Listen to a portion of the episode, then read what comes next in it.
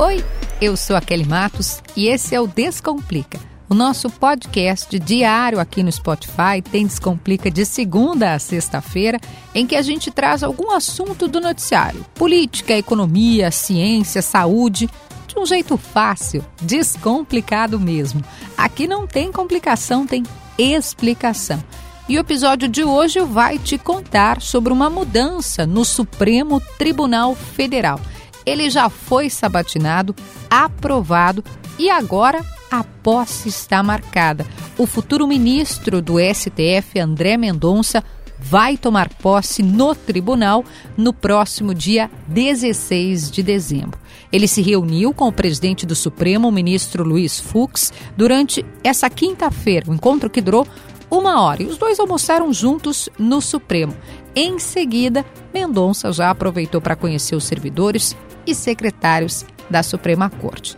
O que muda com a chegada desse novo ministro, que é tido como terrivelmente evangélico, muda alguma coisa em relação a processos da Lava Jato?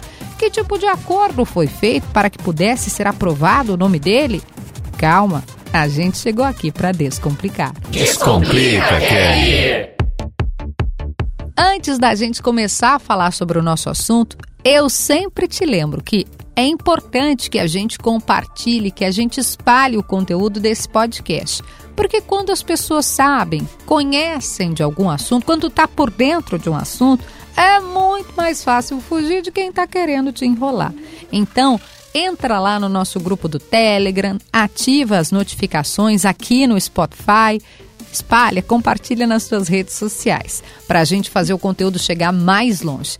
E para me ajudar a descomplicar, eu conto com duas parceiras muito especiais a Warren, que te ajuda a investir o teu dinheirinho, né? O teu suado dinheiro aqui para fazer uma reserva financeira, para fazer um, um, plano, um sonho, quem sabe uma viagem para Paris. Warren, invista em você e nos seus sonhos com a Warren. Investir descomplicou e Cola Construções. A Cola constrói prédios, apartamentos, empreendimentos, tudo para te ajudar a construir felicidade. Cola Construções, seu imóvel, sua felicidade. O nosso assunto hoje é o novo ministro do Supremo Tribunal Federal, André Mendonça. Ele vai tomar posse no próximo dia 16 de dezembro, numa cerimônia que vai sim ter todos os cuidados sanitários, protocolos para justamente evitar a disseminação da Covid-19. O ministro é conhecido por ser terrivelmente evangélico foi apresentado assim pelo presidente da República, Jair Bolsonaro. Ele foi sabatinado, recebeu o aval dos senadores, tanto na Comissão de Constituição e Justiça quanto no plenário do Senado. E agora a gente fica se perguntando: que tipo de caminho de conduta esperar desse novo integrante da Suprema Corte? Será que vai haver separação entre religião e lei? entre Bíblia e Constituição, para me ajudar a descomplicar, eu convidei uma jornalista especialista no tema. Ela acompanha há muitos anos a cobertura do Poder Judiciário em Brasília, a Carolina Brígido, que é do portal UOL. Você pode ler as colunas da Carol, super recomendo, sempre recheada de bastidores, entrevistas, a análise, tudo lá em uol.com.br. A Carol está aqui para nos ajudar a descomplicar. E eu quero começar te perguntando, Carol, sobre a expectativa, não em relação à religião especificamente, mas a um outro ponto, que a gente chama de garantismo. Um ministro garantista, para todo mundo descomplicar, é aquele que é um pouco mais apegado à letra fria da lei e que, portanto, não aceita determinadas colocações, de, determinados apontamentos para, por exemplo, condenar alguém a qualquer custo. Ele é menos punitivista, né? A gente poderia separar assim: tem aqueles que são punitivistas, que, que têm como é, objetivo ou como um ideal ali é, punir a corrupção acima de qualquer coisa, por exemplo, e o outro grupo que é mais da lei e acha que não se pode passar por cima de determinadas, é, determinadas palavras, né? Não, não cabe interpretação, acho que a gente pode dizer assim. Carol, para descomplicar, o ministro André Mendonça, ele é mais é, garantista ou ele é mais lavajatista? Ele é mais Congresso ou ele é mais punição para políticos? Então, Kelly, é o seguinte. É engraçado essa divisão que a gente faz no Supremo entre garantista e lavajatista. Na prática, a, a Lava Jato acabou no Supremo, né? Não, quase não tem processo lá de, de Lava Jato. Mas a gente usa o termo um pouco para dizer do perfil mais punitivista de alguns ministros. O que, que, é isso? Alguns ministros que é, têm uma interpretação mais rígida do direito penal em detrimento ao garantismo. O garantismo é aquela linha do direito que é, leva mais em conta os direitos dos investigados, dos réus, em detrimento de outros aspectos do processo penal. É, o André Mendonça disse na sabatina que ele é garantista. Uhum. Ele tem dito isso muitas vezes. Mas, assim, o que a gente precisa ver é o seguinte: o Cássio Nunes Marques também, quando ele foi sabatinado, o Cássio Nunes Marques completou agora um ano de Supremo Tribunal Federal, ele disse que ele era garantista. Só que, se a gente for olhar os habeas corpus que ele concedeu e que ele negou no Supremo, o número de habeas corpus que ele negou é infinitamente maior do que o número de habeas corpus que ele concedeu, o que é um indício de que ele não seria tão garantista assim.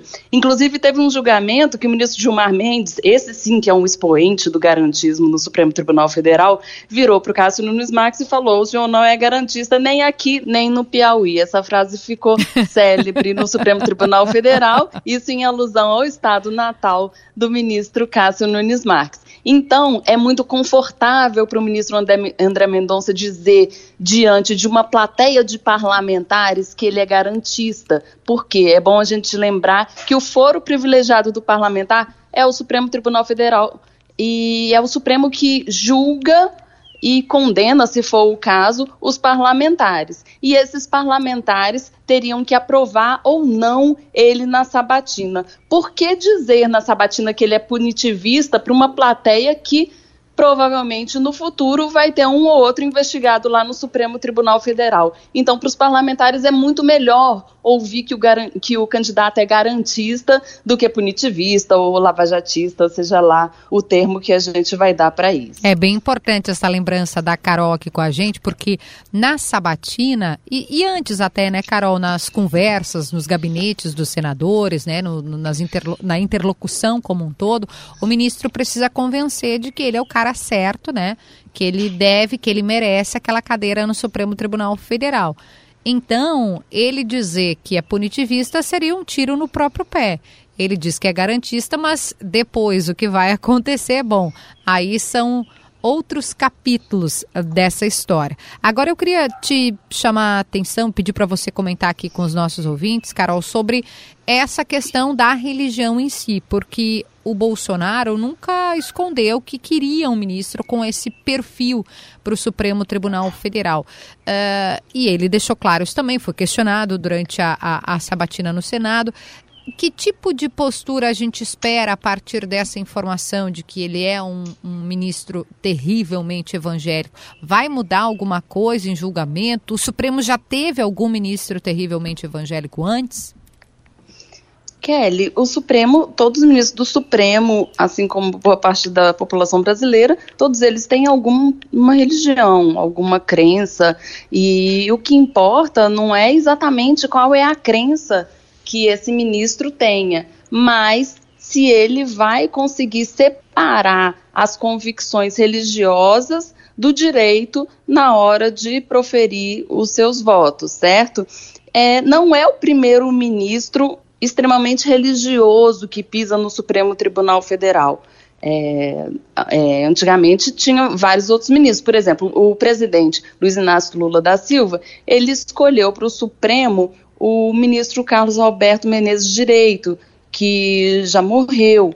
Na época, esse ministro é, era um expoente da Igreja Católica, uhum. ele era visto como alguém muito conservador na pauta de costumes, e o Lula, na época, quis fazer um, um aceno para a Igreja Católica, é, escolhendo esse nome. A diferença entre a escolha do Bolsonaro e a escolha do Lula é que o Bolsonaro foi honesto e falou diretamente para todo mundo falou: eu quero alguém é, evangélico no Supremo. O Lula, na época, ele escolheu o ministro Menezes Direito com a ajuda de interlocutores da Igreja Católica, mas ele nunca veio a público para dizer: eu quero um ministro terrivelmente católico. O que, que acontece com esse tipo de nomeação? O ministro Menezes Direito era extremamente conservador nas pautas de costumes, na hora de votar, e é o que espera também do ministro agora André Mendonça não necessariamente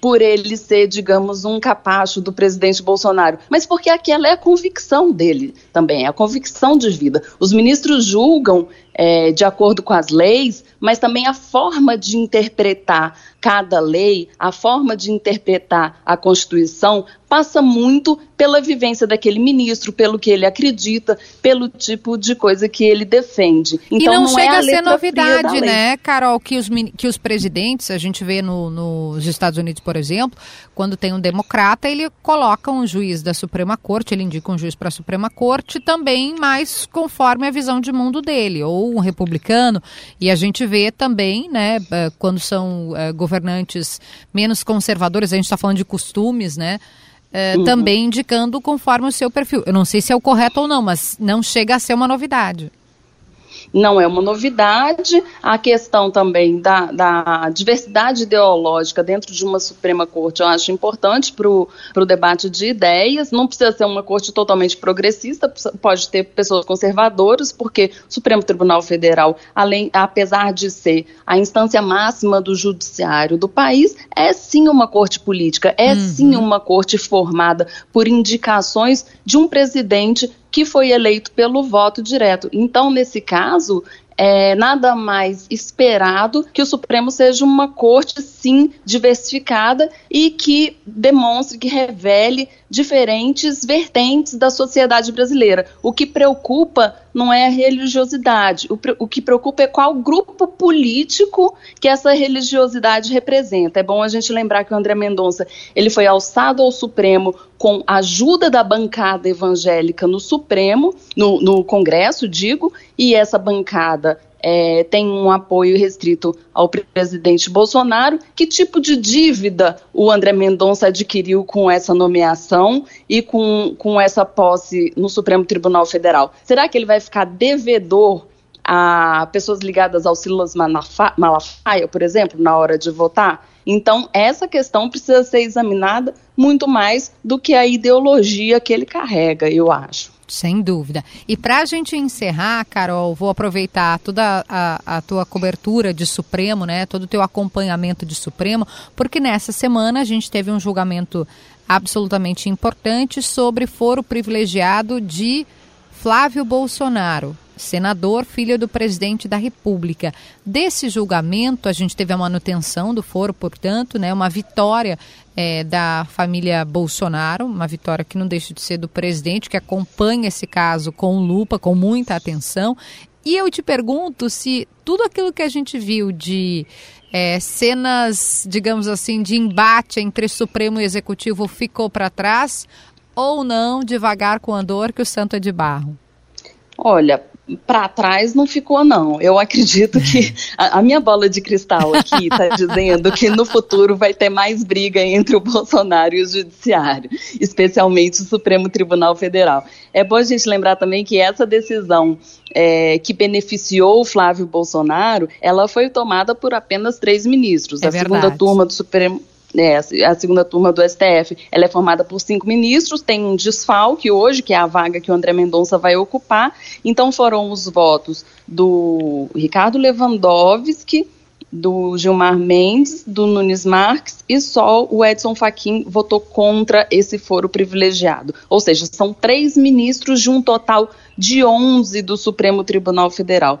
Essa questão do foro privilegiado, da regra do foro, ainda vai precisar ser decidida em plenário com a presença dos 11 ministros. Pode ser que isso mude porque com a presença de todos os ministros, é, pode ser que o entendimento seja outro. Essa foi uma decisão isolada de um, colegiado isolado. Então, assim, é, isso não representa uma regra. É, isso que o Supremo Tribunal Federal decidiu não vai virar regra necessariamente, mas claro, foi uma vitória importante para a família Bolsonaro.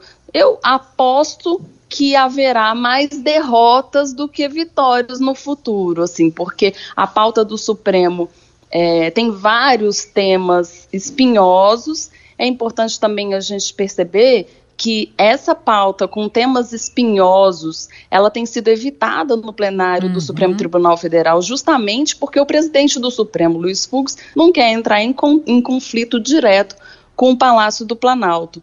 Então, essa é uma forma de evitar conflito também. Mas existem temas que não tem como segurar para sempre, né? Por exemplo, aquela questão dos indígenas, aquela questão sobre é, a forma de delimitação das terras indígenas. Aquilo é um vai voltar para o plenário.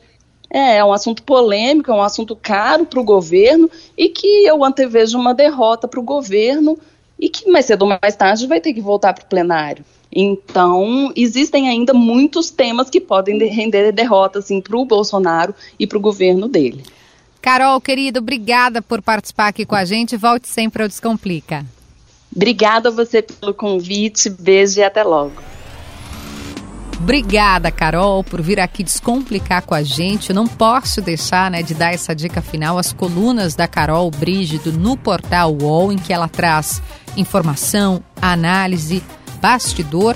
E sobre judiciário também, eu acho importante te dar algumas dicas legais para você acompanhar. Primeiro, Portal J já foi dica minha aqui né, no, no podcast. Também tem uma cobertura especializada em judiciário e um livro que se chama Os Onze é um livro de bastidores, um dos autores é o Felipe Recondo, também setorista né, de Poder Judiciário durante bastante tempo. Traz ali é, como funcionam, uh, traz histórias do Poder Judiciário, é muito, muito bom e eu recomendo. Então, dei três dicas finais aí para você aproveitar. Para quem quer se aprofundar na cobertura do Supremo, não deixem de ler Carolina Brígido no portal UOL. O episódio de hoje vai ficando por aqui. As minhas dicas finais são sempre para Warren. Invista em você e nos seus sonhos. Com a Warren, investir descomplicou e cola construções, seu imóvel, sua felicidade. E eu tô te esperando na segunda-feira para mais um episódio do Descomplica. Um beijo, até lá.